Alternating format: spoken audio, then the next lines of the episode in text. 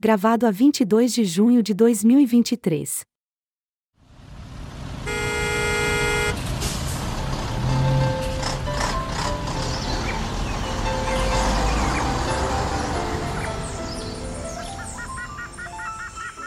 Triangulação do círculo. Então, meus amigos, muito bem-vindos ao centésimo, sexagésimo quarto episódio da vossa Triangulação do Círculo. Sou eu, supostamente hoje calhava a minha fava de ser moderador, mas como decidimos ter um episódio especial dedicado ao Pride, como aliás temos sempre nesta altura do ano, junho. Lembremos para os poucos heteros que nos ouvem que junho comemora-se, enfim, convencionou-se comemorar o orgulho neste mês para coincidir justamente com as revoltas de Stonewall em Nova York, a partir de 28 de junho até 3 de julho. E, portanto, nós fazemos sempre, todos os anos, um episódio especial dedicado àquilo que nós normalmente resolvemos destacar em cada ano. Este ano vamos procurar debater, ou pelo menos abordar, com três convidados aquilo que pode ser a percepção da imigração LGBT brasileira em Portugal. Nós temos tido um aumento bastante relevante da imigração brasileira, todos nós vemos no nosso dia a dia, e portanto achamos que uma boa maneira de percebermos o que é que está a acontecer e, sobretudo, como é que quem vem do Brasil encara o meio português e o meio português LGBT em particular, é isso que vamos fazer hoje. O meu nome é Max Spencer Donner, estou a falar-vos de Faro. Eu sou o Daniel Rocha e estou-vos a falar de Almada. E eu, Miguel Agramonte, de Aveiro. Tu, sério que ele está? Não está, não, não está, Miguel. Ah, está estranhíssimo, está estranhíssimo. Estou Se calhar não bebeu nada. Não sei o que é que se passa, não fumou. Está, está... É só a sobremesa. Está Não bem. Hoje no especial Pride está hetero. E como é que foi a vossa semana? Sabes aquelas semanas em que tu achas que vai ser assim catastrófica e depois é ligeiramente melhor? Não estou a dizer que foi um- uma coisa paradisíaca. Pronto, foi, foi assim, foi, foi, foi melhor do que esperava, o que já é bom. Ok. E tu, Daniel? Uma semana intensa, como sempre, a analisar As gráficos. semanas são sempre intensas. Tu dizes todos. Analisar gráficos. Em centésimo, sexagésimo quarto episódio, eu acho que em todos os- os outros 163 tu disseste que tinha sido intensa. É, e vou estar brevemente juntamente com o Miguel. Ele ainda não sabe, mas eu vou estar com Ah! O quê? Outra vez, adoro. outra vez adoro. gravações a falar mal da doutora que não está em Aveiro, é isso? Exatamente. De preferência a comer um hambúrguer. Eu Queres já nem ligo. Queres hambúrguer ou queres ostras, meu querido? Ostras, se faz favor, ostras. Com champanhe rosé. Eh, eu prefiro champanhe francês, mas o rosé também vai. Também marcha. Pronto, vai, marcha. Bem, mas meus amigos, isto é muito feio deixar convidados à espera e, É. eh, e os nossos convidados estão aqui uh, connosco. Não tenho que aturar as nossas conversas, trampa sempre ao início de cada episódio e, portanto, eu convidaria, aliás, eu passaria para identificar cada um dos nossos excelentes convidados de hoje, eh, devolvendo a palavra e começando pelo Norte. Nós temos três convidados, um no Porto, uma convidada em Aveiro e uma convidada em Portimão. Começo pelo Norte, com o Alain. Alain, muito bem-vindo ao nosso podcast. Obrigado pela tua presença. Queres contar-nos um bocadinho da tua história com Portugal? Olá, boa noite. Eu agradeço o convite para estar aqui. Eu me chamo Alan, né, como já foi referido, sou brasileiro, tenho 29 anos. Sou de uma cidade no interior de Minas Gerais chamada Governador Valadares, é, embora morasse na capital do estado, em Belo Horizonte, já há alguns anos, né, desde 2011. Uhum. E a minha história com Portugal é, começa, na verdade, ainda no meu período de licenciatura no Brasil. Eu era estudante de Ciências Sociais, uma licenciatura, e concorri, me candidatei a um programa de bolsas da universidade, em parceria com uma instituição bancária. Não sei se eu sou permitida falar nomes de marcas aqui. pra Claro que podes, claro que podes. Até podes, até podes falar mal se publi aqui, mas pronto, era um programa do Santander Universidades, e aí eu me candidatei a esse programa de bolsas, Fórmula Santander, sem qualquer expectativa de que eu fosse aprovado naquilo, porque eram três bolsas para 15 mil, mais ou menos, no universo de 15 mil estudantes da PUC Minas, mas fui contemplado com uma bolsa para fazer intercâmbio fora do Brasil, esse período de mobilidade acadêmica internacional, e aí, num segundo momento, eu tinha que escolher, então, para qual universidade eu viria estudar, né, fora do Brasil. E dentre aquelas que eu tinha enquanto opção, algumas na América do Sul, na América Latina e na Europa, eu acabei por optar pela Universidade do Porto, aqui em Portugal, no, na licenciatura em Sociologia, né, foi onde eu fiz esse período de mobilidade acadêmica no ano de 2015, no segundo semestre, né, do ano letivo de 2014-2015. Foi nesse ano que vieste, portanto. Sim, sim, vim e cheguei a Portugal em fevereiro de 2015, né?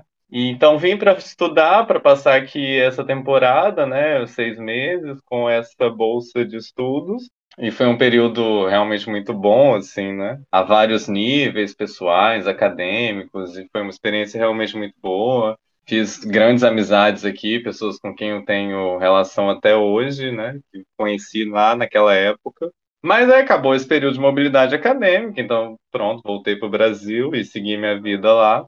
Terminei a minha, a minha licenciatura, enfim, fui trabalhar, fui fazer outras coisas, a vida foi acontecendo, né? Mas ali pelo final de 2017, começo de 2018, já me veio a vontade de sair do Brasil outra vez. Assim. Por quê? Porque o Bolsonaro poderia vir a ser presidente. Eu nem pensava muito nisso, sinceramente. assim, é, até porque quando aquilo começou, de fato, ninguém levou muito a sério, né? Eu acho que depois, à medida que a eleição foi de fato se aproximando, é que o perigo ficou mais eminente, porque eu acho que todo mundo meio que tava, ah, não, é sério, esse cara não vai.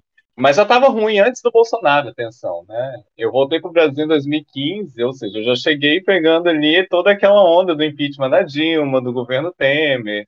Ou seja, o Bolsonaro depois veio ali a conclusão de um processo que já vinha extremamente deteriorado ali nos últimos anos do Brasil, a economia extremamente ruim, assim, mercado de trabalho difícil, o cenário no Brasil mais geral, mais macro, é, e também, nesse caso, um pouco do ponto de vista mais pessoal, assim, daquilo que eu queria, enfim, dos meus objetivos de vida. Acho que foi uma conjuntura muito propícia para que em 2018 eu tomasse a decisão de sair de lá, assim. É, é, claro que esse contexto mais macro afetou muito, mas até antes de Bolsonaro, né? Quando eu comecei esse processo de candidaturas a mestrado, que foi o que eu efetivamente vim fazer em Portugal em 2018, né? Já é, antecipando aqui um pouco, é, esse cenário já estava bastante complicado, né? É, e aí só veio, claro, né? Nos últimos anos a gente viu aquilo que se transformou, né? E pronto, então tomei essa decisão, pensei, olha, eu acho que eu quero ir embora outra vez do Brasil, acho que é o momento de sair de novo. E já tinha essa referência, né, de Portugal, das amigas que eu tinha aqui, da experiência de ter vivido aqui. Fiz também outras candidaturas para outros lugares, né, mas acabou de ser aprovado no mestrado na Universidade de Aveiro. Então, tem aqui uma colega de Aveiro, né? Daqui a pouco já aproveito aqui para passar a bola para ela. Volto para Portugal, então, em 2018, para fazer um mestrado em ciência política, curiosamente, né? Falando aqui de Bolsonaro e Temer e Dilma. Vim para Portugal em 2018, então, para estudar o mestrado em ciência política na Universidade de Aveiro. Atualmente vivo no Porto desde 2020, né? Mais ou menos ali do, do meio para o fim do mestrado, eu tomei a decisão de voltar para o Porto, que era a cidade que eu de fato tinha como objetivo, né? Já tinha vivido aqui, tinha um pouco uma rede de contatos aqui no Porto, mas no primeiro momento volto para Portugal em 2018, então, para viver e estudar em Aveiro, né? E tu estás a gostar? Sim, sim. Sem mais, sem mais concretização, já lá vamos ao resto. gosto de uns dias mais que outros, né? Uns dias chove, outros dias bate o sol, como diz Mas nós também, nós também. Nós também, às vezes. aliás, se nos ouvisses neste podcast todos os dias, provavelmente acharias que são mais os dias que não gostamos do que os gostamos. Mas isso, isso, tem a ver, isso tem a ver com a natureza do português. E agora em Aveiro, que estávamos a falar há bocado, Larissa, muito bem-vinda. Obrigado por estares presente. Olá, boa noite, tudo bem com vocês? É um prazer estar aqui hoje, me senti lisonjeada, literalmente. Obrigado, obrigado. Queres nos contar um bocadinho da tua história também? Sim, claro. Então, eu sou Larissa, 31 anos, sou de São Paulo, com família na Bahia. Acho importante dizer isso, porque me orgulho muito disso. É importante, é. com certeza é. E no Brasil, formada em fisioterapia, aqui não atuo como fisioterapeuta, pois ainda não consegui a validação do meu diploma. E a decisão de vir para Portugal foi. Eu estou aqui há um ano, né, vamos dizer assim, cheguei em junho do ano passado, literalmente dia 1 de junho do ano passado, e a decisão foi, digamos assim, tomada de forma repentina, no sentido de sempre tive vontade de morar fora do Brasil para saber como era a experiência, crescimento pessoal, mas não tinha coragem, digamos assim. E aí acho que depois de tudo que estava acontecendo no Brasil, isso me motivou de certa forma. E também chegou a questão da idade, eu pensava, se for para tomar um risco tão grande na vida, que seja agora. Então, tenho uma prima que mora aqui, uma prima de terceiro grau, da qual é quase uma irmã para mim, em Portugal. Então, essa foi uma das decisões de vir para Portugal, que de certa forma teria uma ter, tem uma família aqui, né, e uma base que já ajuda muito do que a gente vir com um tiro total no escuro, sem conhecer absolutamente ninguém. E outra facilidade que não posso deixar de falar também, é, sou brasileira, mas também tenho cidadania italiana, o que não tenho dúvidas que me ajudou muito. Que cheguei aqui a conseguir muitas coisas, embora não a validação do meu diploma. Mas desde logo não precisar do CEF. Sim, exatamente. Só precisei deles para assinar uma carta. Tirando isso, eu já era, já podia morar aqui sem problema algum. Exato. E também consegui emprego, né? Então, trabalho aqui como recepcionista barra assistente administrativa numa indústria que constrói torres de energia eólica, aqui perto de Aveiro, ali no Porto, na Gafanha, e muito divertido, no caso, um trabalho que, assim, digamos, estou a aprender muitas coisas, algo que eu nunca imaginava fazer, então está bem divertida essa parte. Que e mais estás a gostar da experiência? Sim, Sim, nossa, estou a amar. É, Portugal me surpreendeu de várias formas. Acho que tive ótimas experiências com portugueses.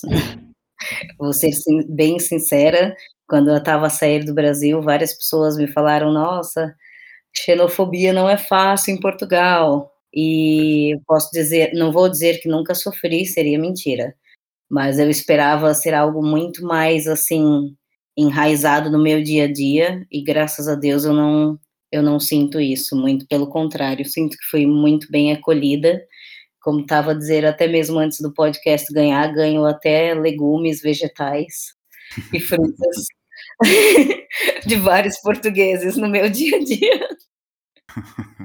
o português, quando gosta, oferece comida, de facto. É, da horta. é da horta. Exatamente. Então, tô, não tenho, assim, o que reclamar da experiência nesse sentido. A única coisa, claro, questão de mudanças climáticas, isso com certeza pegou. Meu primeiro inverno na Europa, e olha que nem é tão frio assim, comparado a certos lugares da Europa mas meu primeiro inverno aqui foi bem complicado em termos emocionais. Acho que, sem sombra de dúvidas, foi uma evolução muito grande. A falta de sol, eu realmente vi o quanto isso afeta a minha vida, não ter sol assim no meu dia a dia. Pronto, pelo menos já temos um ponto mais ou menos, depende dos dias, já temos um ponto a favor de Portugal e agora vamos para Sul, para Portimão, para a Camila, que Camila, minha amiga, mas que, eh, enfim, os nossos ouvintes não conhecem. Portanto, Camila, vou-te convidar, obrigado por, teres, obrigado por teres vindo, vou-te convidar a fazeres uma apresentação idêntica. Ok, bom, olá pessoal, meu nome é Camila, eu sou de Cuiabá, Mato Grosso, fica ali no, no centro do Brasil, é um inferninho a minha cidade. é uma cidade mais quente do Brasil. Então, quase nunca tem inverno. Bom, cheguei cá em Portugal, foi em 2017, em outubro de 2017. Peço desculpa de interromper, mas a Camila é das poucas pessoas que eu conheço que consegue ter sempre frio no Algarve. Sim. Consegue ter então, sempre frio no Algarve. Também agora eu tô morando perto da serra, tô morando perto de Monchique e Portugal Monchique, então é um bocadinho mais Aí quase até neva às vezes. Quando cheguei cá, confesso que eu não tinha pesquisado tanta coisa sobre. Eu cheguei em Faro, então eu não tinha pesquisado quase nada de Faro. Eu fui com a cara e a coragem. Tinha acabado de terminar na faculdade, me formei em serviço social lá no Brasil. E então, que nem a Larissa, eu queria morar fora, sempre quis morar fora, conhecer novas culturas. E por acaso tinha uma tia que morava cá em Portugal, que foi mais fácil. Então, como ela morava em Faro, decidi vir a Faro. Em princípio, era para passar só algum tempo, mas foi ficando. foi ficando, já vão seis anos. Eu cheguei cá e confesso que a primeira coisa eu senti desespero, vontade de voltar para casa. Nos primeiros três meses foram assim, foram bem difíceis para mim, porque, enfim, tirei toda a minha rede de apoio, né? E só tava eu cá, então tinha que descobrir, tinha que fazer, né? Um, conhecer novas pessoas e tudo mais, então foi um, um pouco difícil isso. Cerca de um mês depois que eu cheguei cá em Portugal, eu me matriculei na universidade uh, e comecei a fazer um mestrado em sociologia. Então foi um pouco mais fácil de me socializar, porque eu tinha para aulas e conheci pessoas incríveis lá. Então, isso para mim foi, foi muito bom, foi um divisor de água. Nos primeiros três meses, como eu disse, foi difícil, eu pensava quase todo o tempo em ir embora, então, porque eu estava um pouco sozinha. Depois disso, eu comecei a trabalhar em restauração, cá em Portugal. Uh, não tinha ainda documentação, então fui no CEF, inclusive vocês estão falando sobre o CEF, fui no CEF, fiquei sentada e ouvindo a conversa das pessoas. E as pessoas disseram que a pessoa mais difícil do atendente do, do CEF era uma pessoa que estava lá. Um, posso dizer, um, um, o careca do CEF, que eles viam. Melhorou. Sim. E eu fiquei tipo, não, não posso ir pro careca. Não, não, senão ele não vai me deixar entrar, então o que, que vai acontecer? Tava que nem o Harry Potter, tipo, quando ele tava escolhendo a escola dele. e foi que o careca me chamou. então fui lá. Mas deu tudo certo, gente, tocar. Deixa-me adivinhar. Isto é a minha área profissional e é um serviço com que eu lido frequentemente. Deve ser o CEF da loja do Cidadão de Faro, certo? Isso, é mesmo. Sim, é uma pessoa, é uma pessoa normalmente bastante mal disposta, mas não é má pessoa, não é má pessoa. Mas uma, também não é por ser careca, pois não? Não é por ser careca, seguramente. Isso, aliás, eh, muitas vozes bastante avalizadas diriam que até dá um ar certamente algo sexy. Então, eu fui super simpática com ele, tipo, e ele também foi simpático comigo, então, ok. Obrigada, careca do Teff, porque me deixou Bom, fiz meu, meu primeiro ano na, na, faculdade de Sociologia. Uh, no segundo ano me matriculei, mas era para escrever a tese e fiquei um pouco travada, então parei no segundo capítulo. Enquanto isso, eu estava trabalhando com a restauração também. Estamos em 2018. Em 2019, continuei tentando fazer a tese, mas eu não conseguia, estava bloqueada. E também queria muito uh, mudar de área como estava na área da restauração, fazia muitos, muitos fechos, né, como vocês falam cá. então, estava muito cansativo já. E aí, em 2020, eu fui morar com a minha namorada, Sheila, que também, ela, ela é portuguesa. Que, entretanto, já deixou de ser namorada? Já, já deixou. mas que inconfidências, mas o que é isto? Não interessa, não interessa, não interessa. Aliás, agora uh, uh, deixou de ser namorada porque já é casada. Sim, faz um ano. Parece o postigo do Daniel, pelo amor de Deus. É o postigo do Daniel, exatamente. e durante esse ano eu fiquei me perguntando que tipo de carreira poderia seguir para talvez uh, encerrar esse ciclo, esse loop. Eu vejo muito aqui no Algarve, tipo, que é ou restauração ou hotelaria, e isso me deixava um bocado triste também. Então eu vi a área da tecnologia, da programação. E eu fui estudar, comecei em, dois, em 2020, fiquei um ano estudando, e até que em 2022 eu consegui meu primeiro sim na área da programação. Então, hoje em dia eu sou programadora. Antes disso também, eu e a Sheila, a gente tivemos uma ideia de construir uma casa num contentor. Mas isso como sonhos. e em setembro de 2020, decidimos tentar construir essa casa. Eu tinha acabado de sair do meu emprego e a Sheila estava começando a empreender. Então, vocês já viram a loucura, né? Sobretudo nos anos que foram. Sim, também. Nada. Sim, muito mesmo. Então, nos mudamos, nos mudamos para o campo e começamos a construção da casa. Só que, assim, não começamos em 2020, começamos só em 2021 e nos mudamos para casa em maio de 2022. Só que a minha casa ainda não está pronta, gente. Então falta ainda a cozinha, falta casa de banho, Aos poucos, algumas né? coisas. Tá vivendo tipo camping? Não, a casa da minha sogra tem um hotel, tá perto, então a gente vai tomar banho lá no hotel. Entendi, você investiu bem. Foi uma ótima empreendedora. estamos nisso agora, estamos nessa luta para tentar construir a casa. Vamos indo. O que eu posso dizer na minha relação com Portugal é que foi aos poucos, sabe? Aos poucos foi me conquistando. Uhum. E hoje em dia eu gosto muito de cá, não me vejo no, até o atual momento morando em outro lugar. Lógico que vão ter pontos positivos e pontos negativos, como em todo lugar. Tem dias que eu chego do serviço, tipo, com raiva, ai, foda-se, caralho, por que eu tô cá? que é normal. Mas eu gosto muito de cá, gosto muito das pessoas portugueses também. Eu sei que tem alguns portugueses que são, não sei dizer, mas são mais conservadores, que eu vejo assim.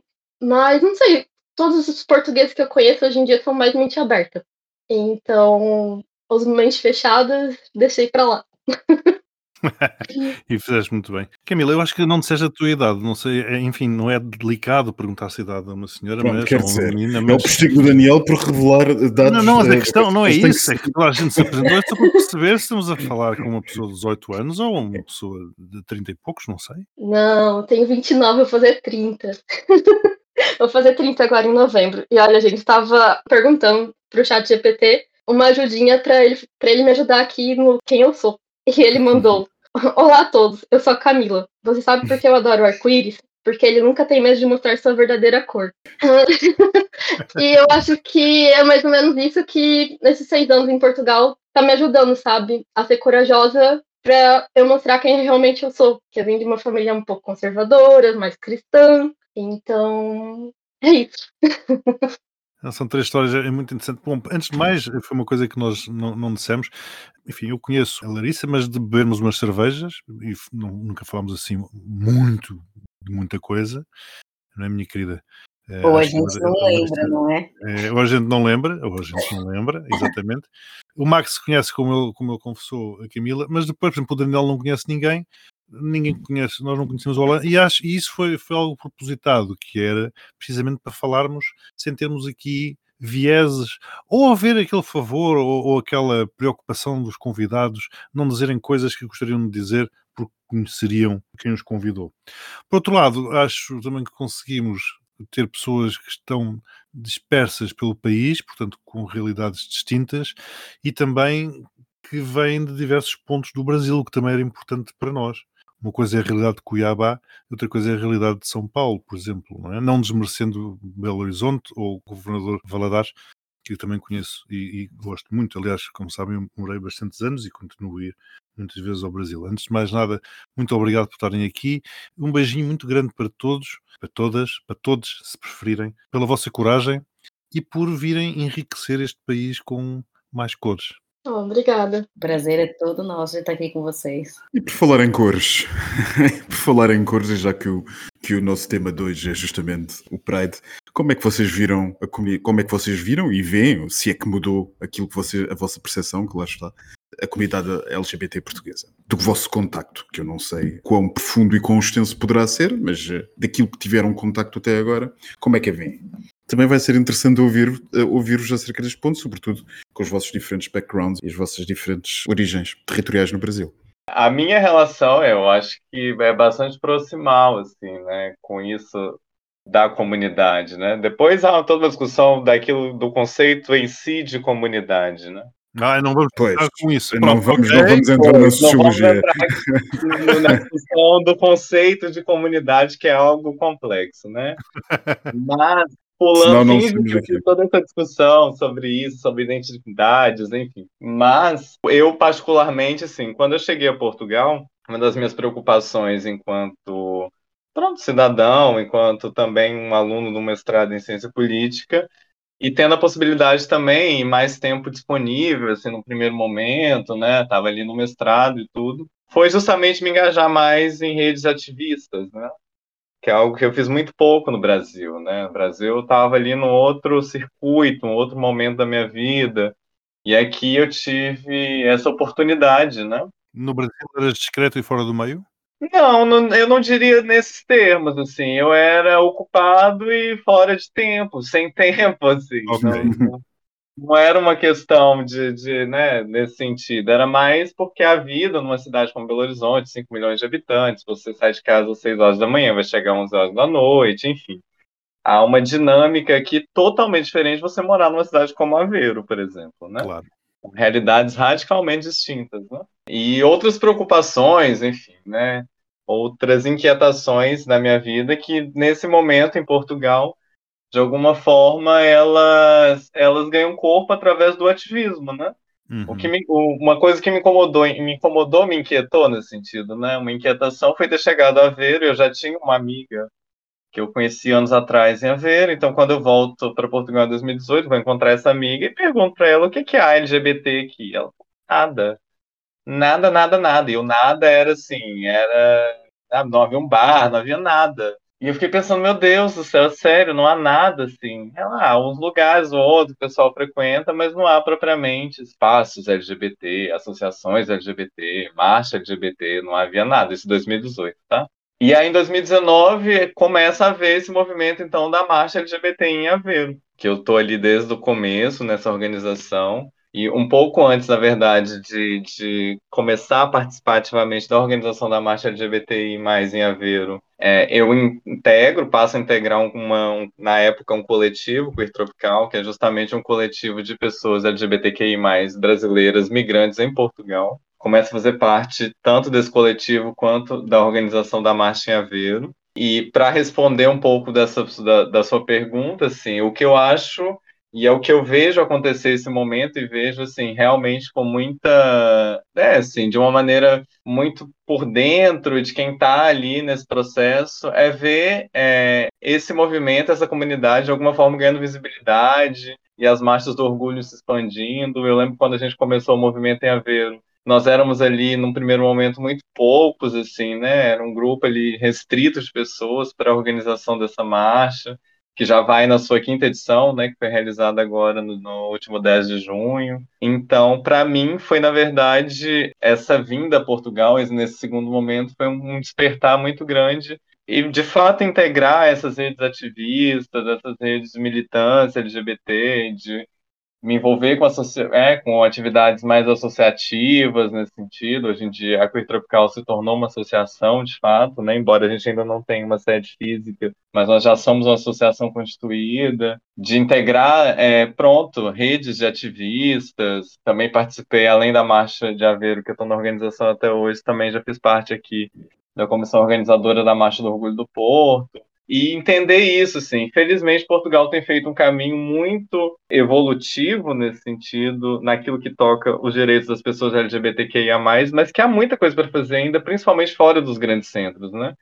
Eu acho que o que me prende, me liga a Marcha de Aveiro até hoje, me faz ver com muitos bons olhos essa expansão daquilo que é, são as marchas LGBT pelo país afora, é constatar isso, que apesar de todo o caminho que foi feito nos últimos anos das conquistas, né, mesmo das mais recentes, né, a proibição agora das terapias de conversão, de redesignação sexual, enfim, é ver que ainda há muito caminho para ser feito, principalmente fora dos grandes centros, né, porque bem ou mal vai havendo aqui no Porto, em Lisboa, vai havendo aqui um conjunto de associações e de respostas a nível da saúde, a nível da saúde mental, que não existem no resto do país, né? E eu acho que é um pouco por aí que caminharia a minha resposta, então. Larissa, minha querida, o que é que sentes falta eh, aqui em Aveiro? Olha, eu vou dizer uh, de início, parabéns para ele com relação à questão da queer tropical, porque eu sou recente aqui, não é? Cheguei faz um ano, e quando estava no Brasil ainda, eu comecei a pesquisar essa questão de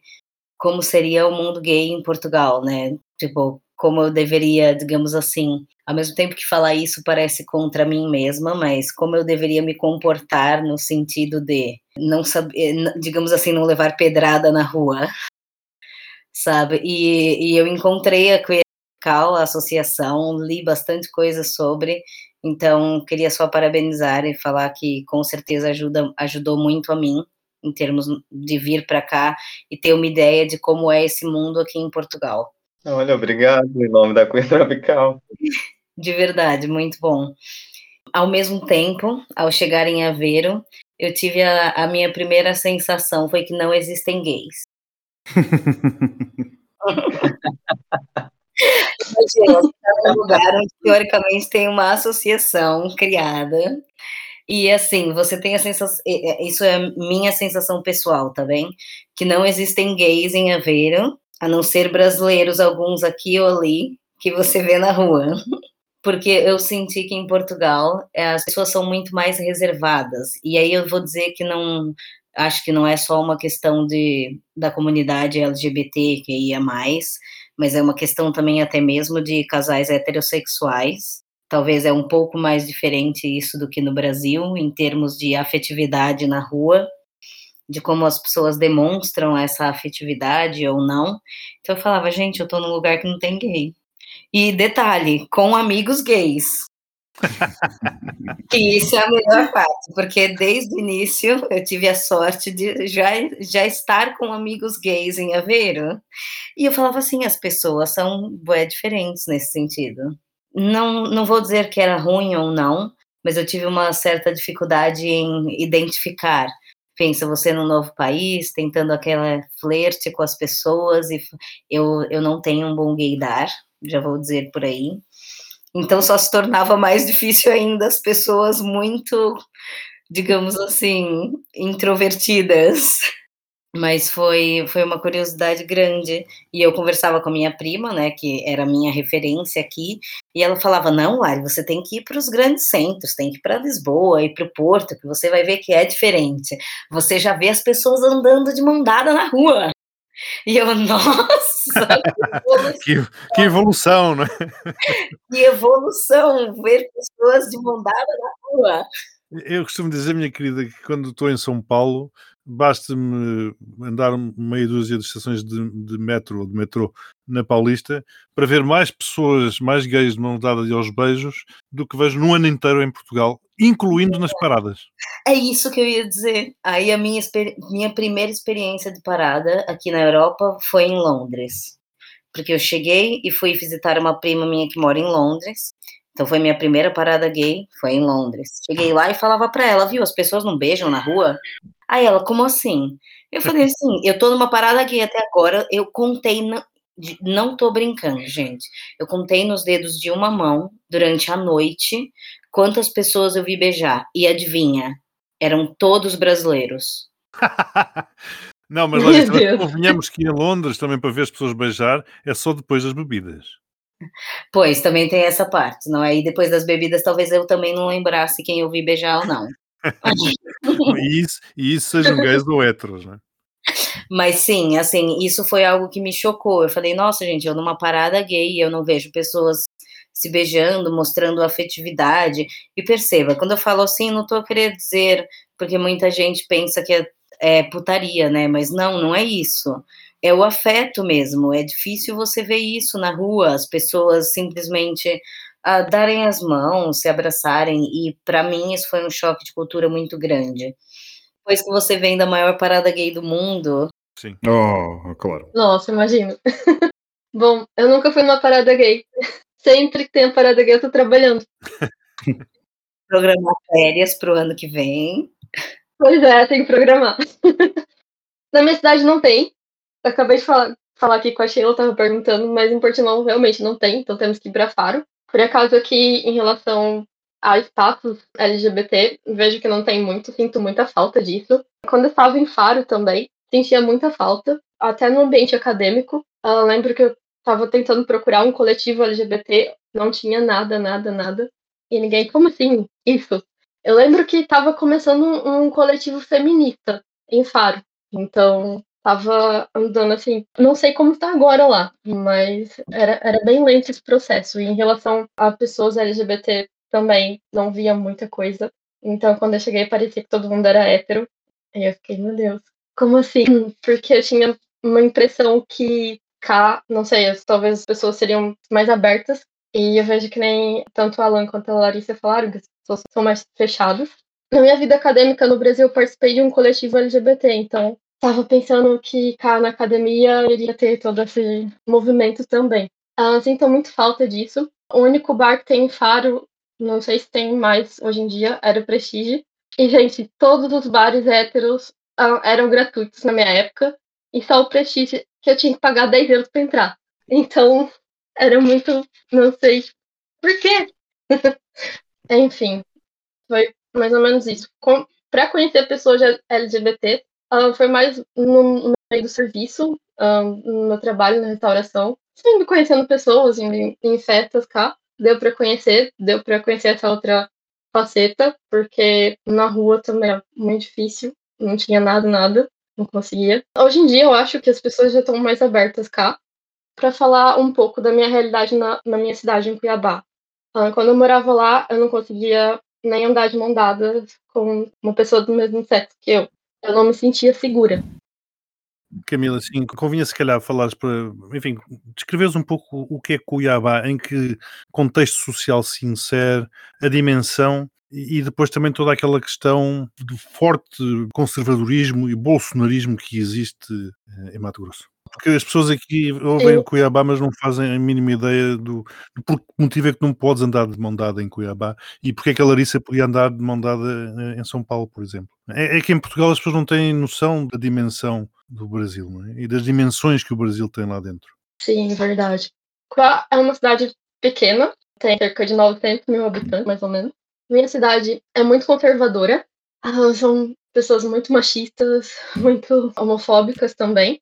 Eu só me sentia segura para demonstrar afeto ou amor com outra mulher ah, num ambiente acadêmico, na faculdade, que lá em si era um ambiente seguro. Tanto, é, também porque eu era do bloco de humanas, então era um pouco mais ok demonstrar isso. Na rua eu não conseguia demonstrar porque tinha aqueles olhares, falavam coisas, faziam as piadinhas, então não me sentia nunca segura lá. Aqui em Portugal já é diferente, já ando de mão dadas com a Sheila sem problemas nenhum. Até às vezes a gente troca selinho, tá? Que era impensável. É outra coisa, outra realidade mesmo. Eu gostava de saber, por exemplo, qual é que foram as maiores.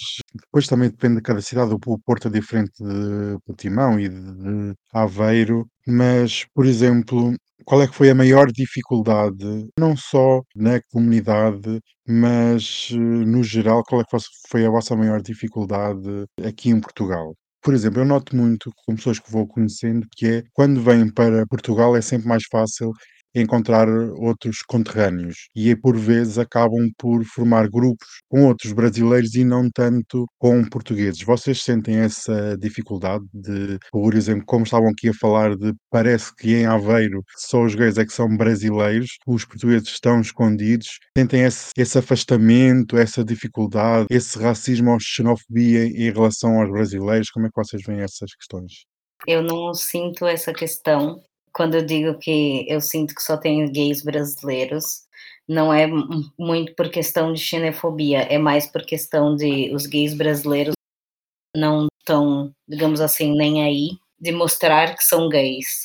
E já os portugueses têm uma certa. Eu não, eu, vou- eu não sei dizer se é medo, porque eu acho que se calhar eu nunca perguntei a eles o porquê que é assim.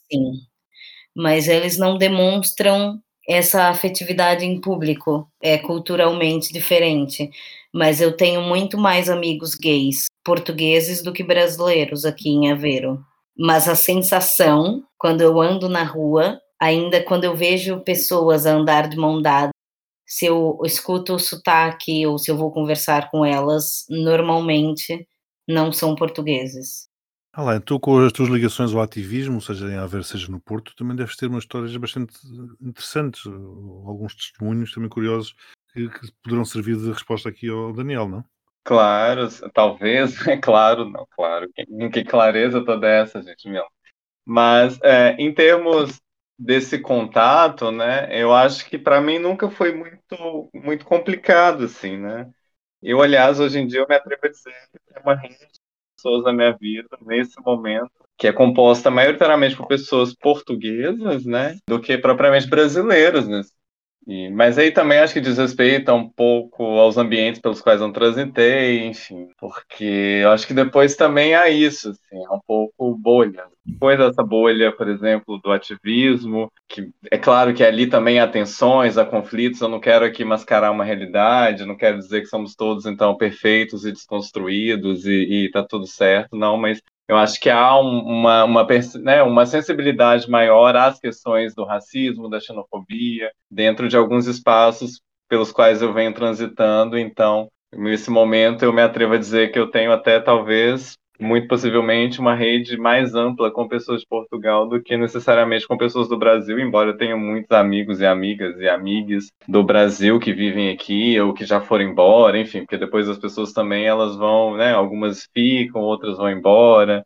Tem gente que vem, quer ficar, tem gente que vai, já dizia o Milton Nascimento, e é um pouco por aí que acontece. Eu digo isso dessa questão da bolha para dizer que eu acho que depois há aqui uma certa realidade cotidiana, e quando a gente pensa nas questões da LGBTfobia e do, da xenofobia e de uma série de outras questões e problemas sociais, eu acho que há depois aqui componentes são mais estruturais, que depois se manifestam no cotidiano de uma pessoa, né? Então, nesse momento, assim, vivendo uma realidade, por exemplo, de trabalhar num café, né, essa experiência desse trabalho, que é um trabalho precário nesse sentido, você está ali numa, numa posição, né, ocupando um lugar ali é, um pouco subalterno, e eu não vou me furtar de usar essa expressão que tem também aqui toda uma conotação política por trás dela, você está muito exposto nesse dia a dia, né, a esses episódios de xenofobia cotidiano, uhum. de comentários, de você ver como principalmente nesse caso, os homens cisgênero tratam as mulheres brasileiras. Eu, observo isso cotidianamente no meu trabalho. Como é que tratam, desculpa, já agora? Como objeto, para resumir muito a situação, né? e sem falar em situações que são de fato de assédio, né? Hum. Mas até a forma de olhar, assim, de, de, de se posicionar perante a pessoa, vai desde o nível mais, mais, mais, como é que eu posso dizer, né? Do mais sutil até às vezes formas inclusive extremamente invasivas, né, de, de assédio que a gente vai observando e as pessoas vão narrando também nessas experiências. Mas eu acho que é, é por isso que quando eu penso a xenofobia, é, eu não penso é, necessariamente em pessoas nesse sentido. Né? Acho que depois as pessoas elas só demonstram, refletem aquilo que é um problema estrutural a negação sistemática da discussão do colonialismo em Portugal, que é um grandíssimo problema, há uma negação sistemática. Nem é negação, desculpa, se me permites, nem é, nem é tanta ah. negação, é muitas vezes até uh, a narrativa com que o colonialismo é contado nas escolas. A narrativa é essa que foi muito construída num Estado novo aqui em Portugal. Ou seja, Sim. que foi, por exemplo, um, um, colonialismo bonzinho. E eu estou perfeitamente à vontade para falar disto, porque eu nasci em Moçambique, na altura ainda colónia portuguesa, e sei bem o que era ser português no caso de terceira. Portanto, o colonialismo português e a narrativa que fazem dele é vergonhosa, mas muito presente. E, e, e nos dias de hoje, aliás, vê-se em partidos como o Chega, como é que este tema é tratado. Desculpa, não, não, não resisti. Não, claro, mas eu acho que é isso, tem toda razão, né? Não só a negação, mas com, inclusive, né, uma, uma certa glorificação de um passado que tem as suas marcas aí, assim. Eu já ouvi o clássico Volta para Tua Terra, uma vez, assim, acho que ano, não sei se foi ano passado, talvez tenha sido, participei de um, de um conjunto de reportagens do público sobre os 40 anos da, da descriminalização da homossexualidade em Portugal, e é aquilo uma equipe do público, comandada ali pela Cristina Pereira, fez um conjunto de reportagens, né, entrevistando desde pessoas assim, né, figuras históricas do movimento LGBT em Portugal, e eu estou falando da Jo Bernardo, do Sérgio Vitorino, enfim, até ativistas mais novos, onde, pronto, eu fui enquadrado ali, né, dentro dessa, dessa categoria de, de ativistas mais jovens, e quando aquilo foi pro ar no Facebook, aquilo foi um verdadeiro, assim, um torrencial de comentários extremamente xenófobos, volta para tua terra, tá trazendo esse lixo sul-americano para cá. Óbvio que chegou um momento que eu simplesmente parei de ler porque eu também tenho amor à minha saúde mental e ninguém paga meu psicólogo, né? Mas uhum. é, eu acho que fica muito claro ali quando você vê. E hoje, por acaso, eu, eu me lembrei disso porque hoje eu vi essa notícia, né? De que é, aumentaram as incidências né, de, de comentários preconceituosos e, e LGBTfóbicos em Portugal, nas redes sociais em Portugal. E eu me lembrei dessa reportagem que eu participei no público, que aquilo choveu de comentário extremamente não só homofóbico, né, eu aqui enquanto homem gay, mas extremamente xenófobos, volta para tua terra. Essas pessoas vêm do Brasil para trazer esse tipo de coisa para cá, como se não existisse aqui, né? Só abrir esse parênteses. Como se eu tivesse trazido, olha, gente, tudo bem, desci aqui do avião trazendo a viadagem para esse. Ai, como você é importante, gay. Né? Pois é, tipo assim, ela trouxe a viadagem dela, né? Não existia cá, ela instituiu a viadagem nesse país. Mas eu acho que tudo isso para dizer isso, assim, são realidades que felizmente, Portugal, eu acho que esse é um ponto de comparação muito importante com o Brasil, e eu acho que eu concordo muito com essa questão da violência mais presente na sociedade brasileira, né? De fato, você ter medo de apanhar na rua, acho que aqui isso, bem ou mal, é uma. Não que não aconteça, tá? Mas que, bem ou mal, é uma sociedade menos violenta nesse sentido, pelo menos no sentido mais físico, da, né? Do assassinato mesmo, matar pessoas, matar travestis e transexuais. Felizmente, em Portugal isso não acontece tanto, né? Não tem essa incidência toda de crimes, e, e, principalmente crimes tão violentos quanto a gente vê no Brasil. Mas que essas realidades continuam existindo, assim. A gente não pode simplesmente fechar o olho para elas, né? Porque elas são tão penosas quanto, porque elas vão também criando aqui é, machucados na gente profundos, né? Isso depois a gente é, vai ter casos de pronto de suicídio e tudo isso que tá e que no fundo tem essa raiz extremamente homofóbica e preconceituosa que nós vamos vivendo aqui no nosso cotidiano. Pelo menos eu sinto muito isso. Meu querido, sabes que eu costumo dizer que a grande maioria dos chamados suicídios gays são, na verdade, homicídios. Pois. Porque alguém leva aquela pessoa a tirar a vida, no caso dela própria. Ou seja, é esse alguém ou esses alguém são os verdadeiros homicidas. Sim, é verdade. Tanto que no Brasil, por exemplo, o Grupo Gay da Bahia que faz esse, esse levantamento estatístico, né? Uhum. Das mortes LGBT considera tanto os casos de homicídio quanto os de suicídio, né? Para a gente ver aqui a gravidade desse problema, no caso especificamente das pessoas LGBTQI, né? E como é que vocês veem a situação política do país? Isto para irmos começando a, a terminar, que já vai longo o nosso, o nosso podcast. Mas a situação política do, de Portugal ou do Brasil ou de ambos? Se calhar uh, em comparação uma com a outra, não é? Vocês têm, vocês têm um conhecimento privilegiado de ambos os lados do Atlântico. Eu diria que vocês vão um passo à frente. vocês já viram o que está aqui a acontecer. Hum, bom, agora me vejo um pouco mais com medo em relação à questão política do país, invés de um, um avanço da extrema-direita que isso me deixa um pouco com medo, mas pensando que talvez isso, não sei, possa não avançar tanto assim. Em relação ao Brasil, fiquei muito feliz com a vitória do Lula. Agora, acho que hoje o Bolsonaro vai ser julgado, né? Eu não sei se já foi julgado ou não. Já foi, tá inelegível. Tá inelegível? Sim. Ai, que bom. Hoje, extraordinariamente, estamos a gravar uma quinta-feira. Foi a melhor notícia do dia. Sim, por acaso eu não sabia, tava por fora agora das notícias, mas agora fico feliz. Altos memes já. Bom, em questão da, da questão política de Portugal, confesso que eu não tenho também acompanhado muitas notícias. Mas eu vi também que temos agora, acho que a Mariana Mortágua, é isso? Mortágua, sim. Isso. Me orgulho tipo, por ela ser uma mulher e por ela ser uma mulher também LGBT, então fico feliz que, que ela esteja agora no, presidindo um partido político em Portugal. E eu espero mesmo que a, a extrema-direita em Portugal não avance.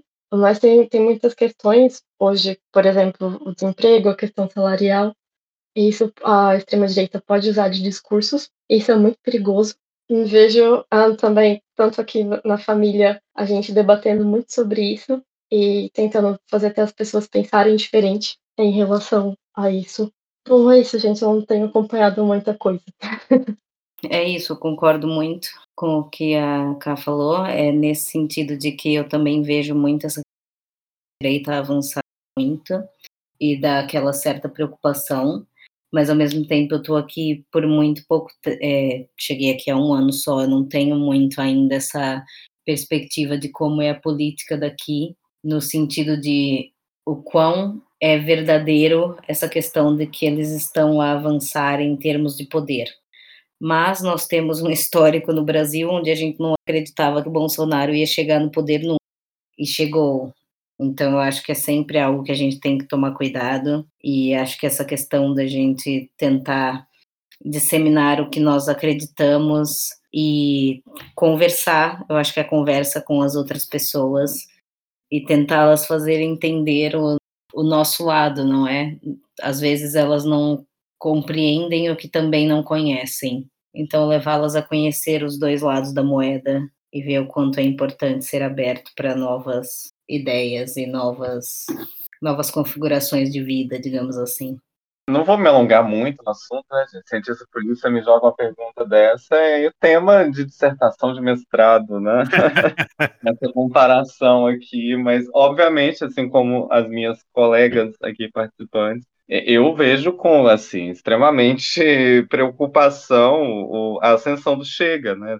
Um partido que sai do patamar de um deputado é, nas últimas eleições para a terceira força política no parlamento, quer dizer que algo aqui está muito distorcido, não é um mero acaso. E que tem uma proximidade muito grande com o partido de Bolsonaro e que Sim. é altamente financiado pelas igrejas evangélicas. Portanto, só não vê as coincidências que eu não quero ver. Claro.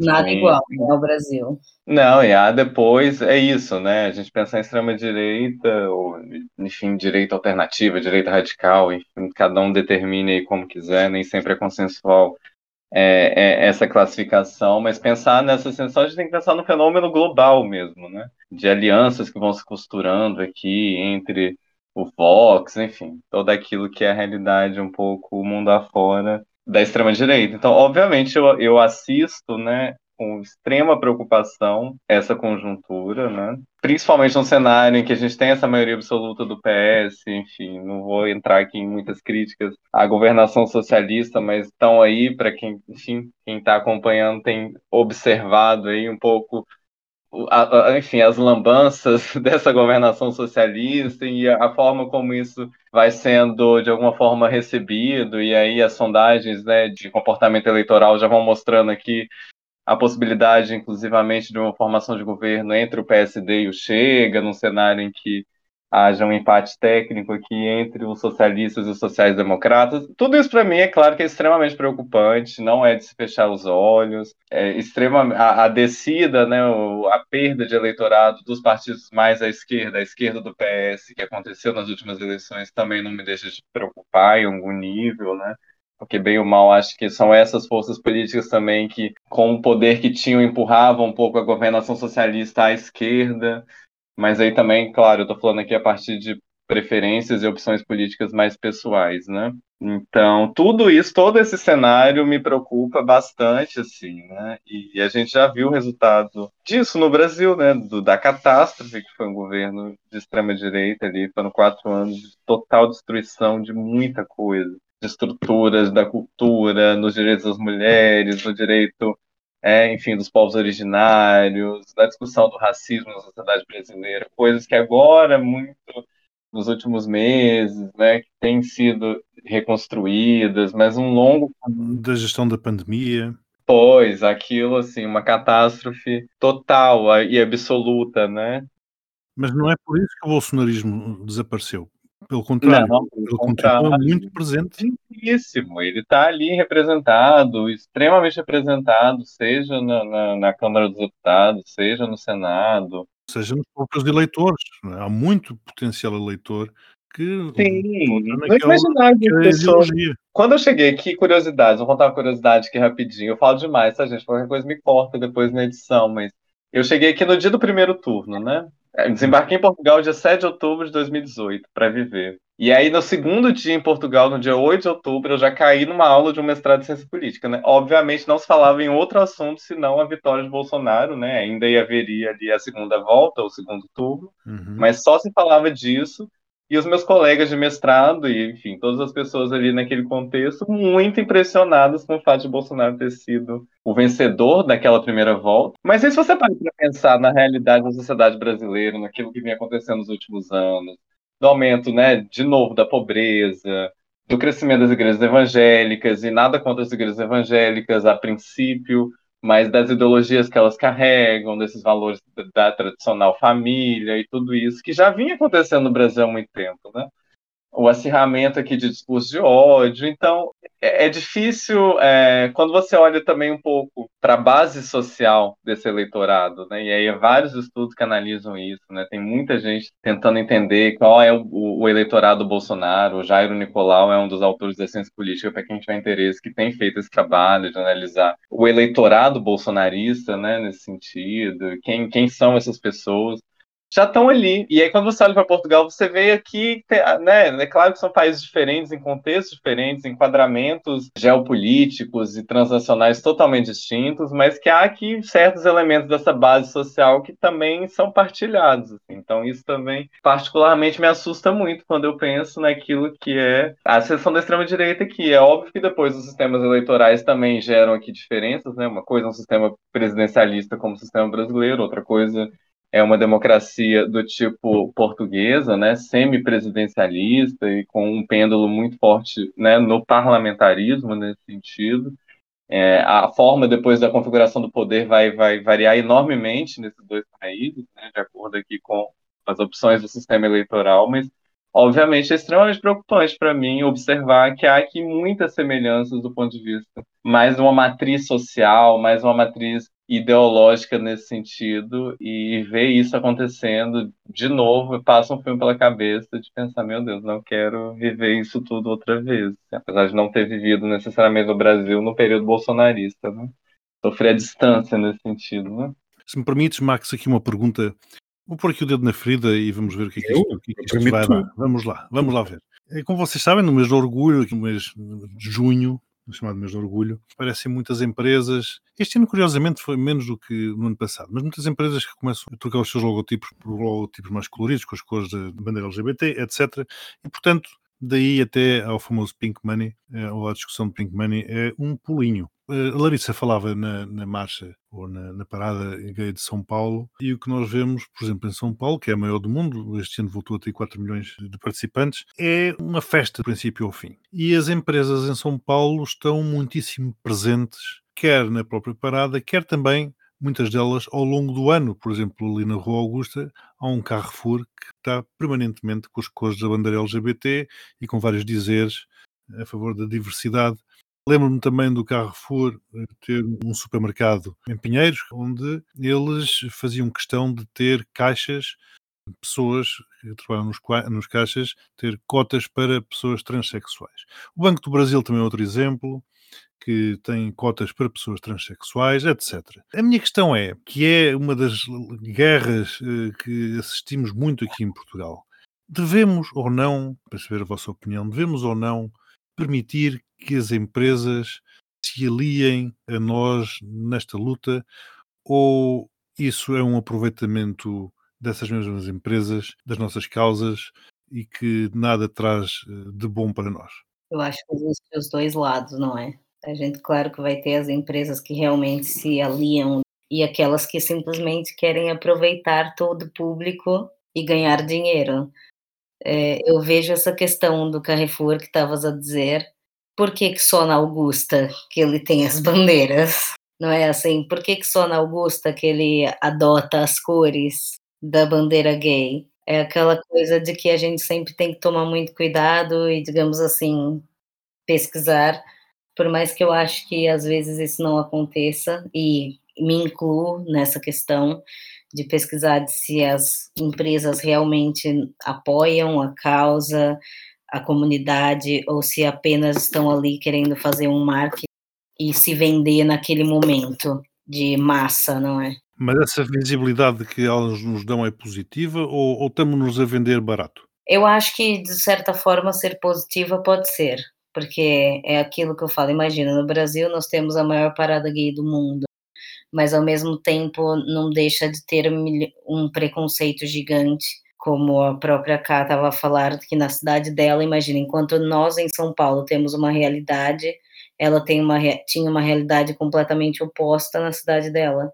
E mesmo em São Paulo, você tem lugares e lugares, não é óbvio é claro. que na Augusta, na Augusta você pode andar de mão dada e aspas, fazer o que bem entende.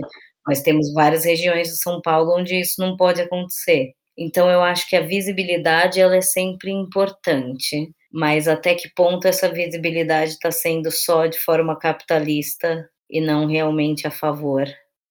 A Google, por exemplo, ou a Uber. O Uber, quando eu chamava um Uber em junho em São Paulo, ele pintava o percurso, não sei porque aqui não uso tanto, pelo menos lá era assim, pintava o percurso do carro com as cores da bandeira arco-íris. Enfim, quem diz eh, essas duas empresas diz muitas outras. Uh, a Burger King, por exemplo, que colocava aquela famosa coroa, no mês do orgulho, a coroa tem as cores LGBT. Eu acho que o lindo seria se eles não colocassem o nome deles nas coisas. Não é, por exemplo, quero entregar várias cordinhas. A Google quer oferecer várias cordas com a bandeira. Ofereça as cordas sem o nome da empresa.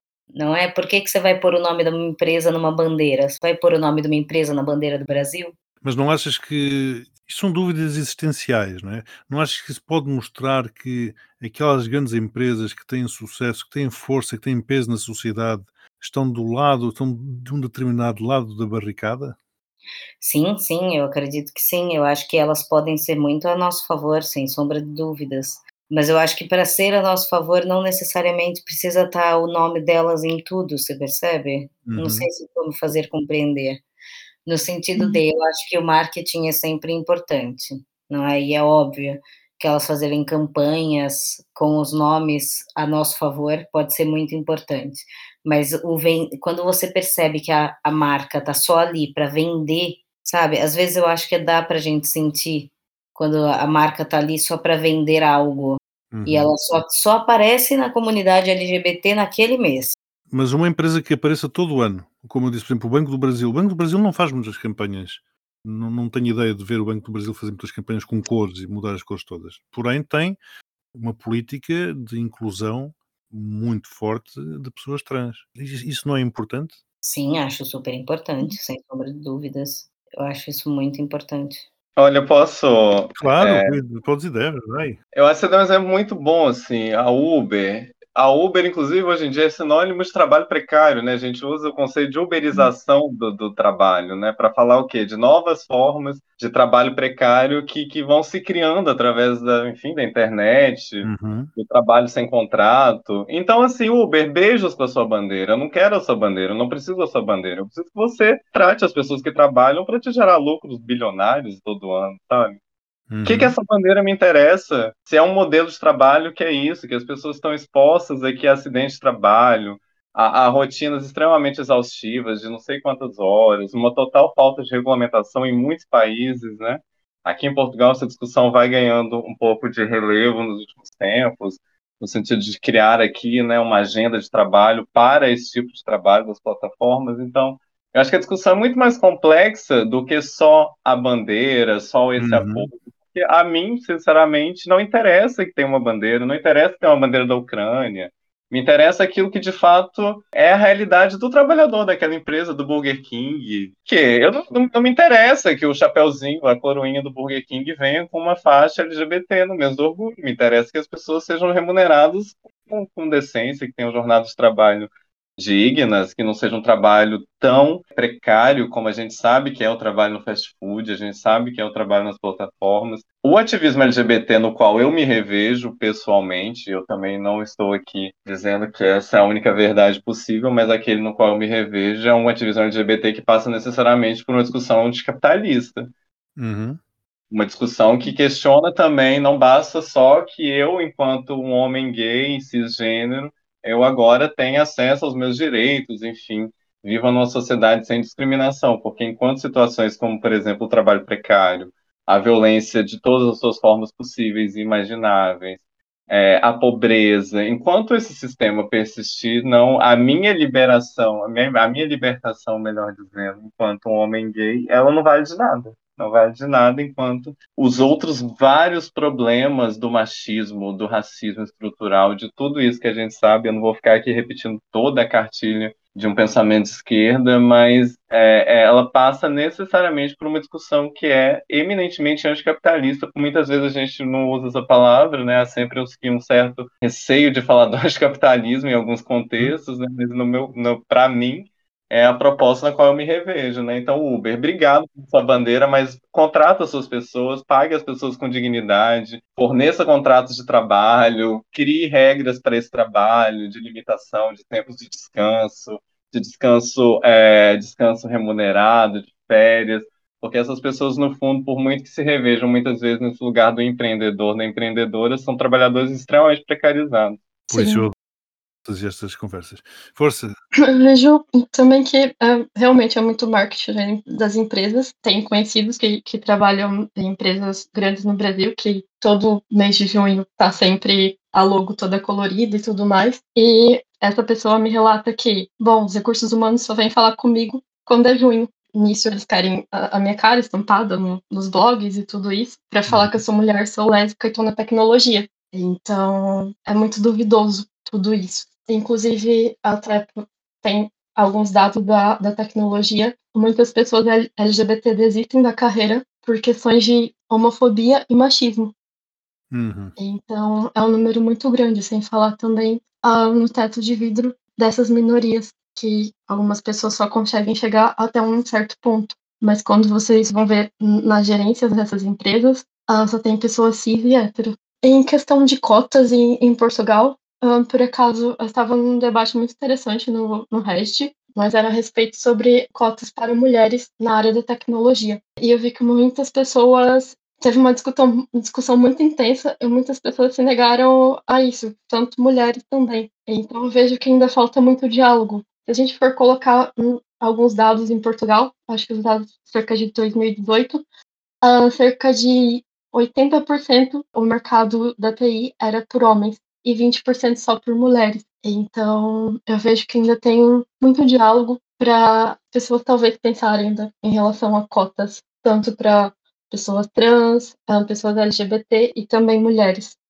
Falava outro dia, agora que falas de empresas tecnológicas, com o dono de uma empresa tecnológica, e ele perguntava-me: Mas agora vou ter que eh, andar a empregar mulheres incompetentes, deixando de lado homens competentes só pelo facto de elas serem mulheres e com isso cumprir cotas? Enfim, fica a pergunta: a pessoa, eh, olha, pertence à Iniciativa Liberal, já agora. é militante da Iniciativa Liberal. Isso com total desatenção. Não, porque eu acho que para a mulher já estar na área da, da tecnologia, ela tem que ser muito qualificada. Tanto é que tem uma pesquisa que, para a mulher se candidatar a uma vaga de emprego, ela tem que ter pelo menos 70% ou 80% dos requisitos. Só então ela consegue ter essa iniciativa de candidatar a uma vaga de emprego na tecnologia. E o homem de 30%, que tem os requisitos, se ele tiver esses requisitos, cerca de 30%, ele já se candidata. Então, não, Miguel, as mulheres são muito qualificadas e você não vai encontrar mulheres assim. Bem, meus amigos, foi muito bom ter-vos cá connosco esta, esta noite. Quer dizer, estamos a gravar uma noite, mas enfim. E, e espero que tenham gostado de estar connosco também, uh, a abordar-nos. E acho que ficamos por aqui. Uh, Daniel, Miguel, vocês querem dizer mais alguma coisa? Não, por mim está tudo, está tudo dito. Uma vez mais, muito obrigado, pessoal, que fez o favor de estar aqui e ter a paciência de estar a gravar connosco. Acho que foi muito enriquecedor. Eu gosto muito sempre dessas conversas, destas tertúlias. Acabamos sempre todos por aprender e ir ouvindo as opiniões e ir fazendo, ir ouvindo histórias e discursos na primeira pessoa de realidades que muitas vezes apenas imaginamos. Muito obrigada, gente. Foi um prazer estar cá. Muito obrigada, foi muito bom. Uma noite maravilhosa. Muito obrigado por esse convite. Obrigado a todos os presentes. Quero mandar um beijinho a todos os ouvintes e aos nossos convidados por terem estado aqui a partilhar as suas experiências. Gostei muito. Um beijinho para eles todos. Beijinhos para todos. Até o próximo episódio. Uma boa semana para toda a gente. Beijinhos. Beijos.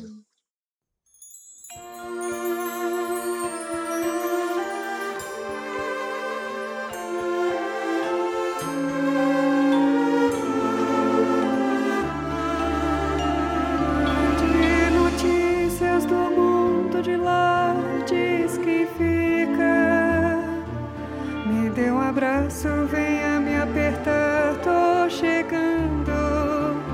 Coisa que gosto é poder partir sem ter planos. Melhor ainda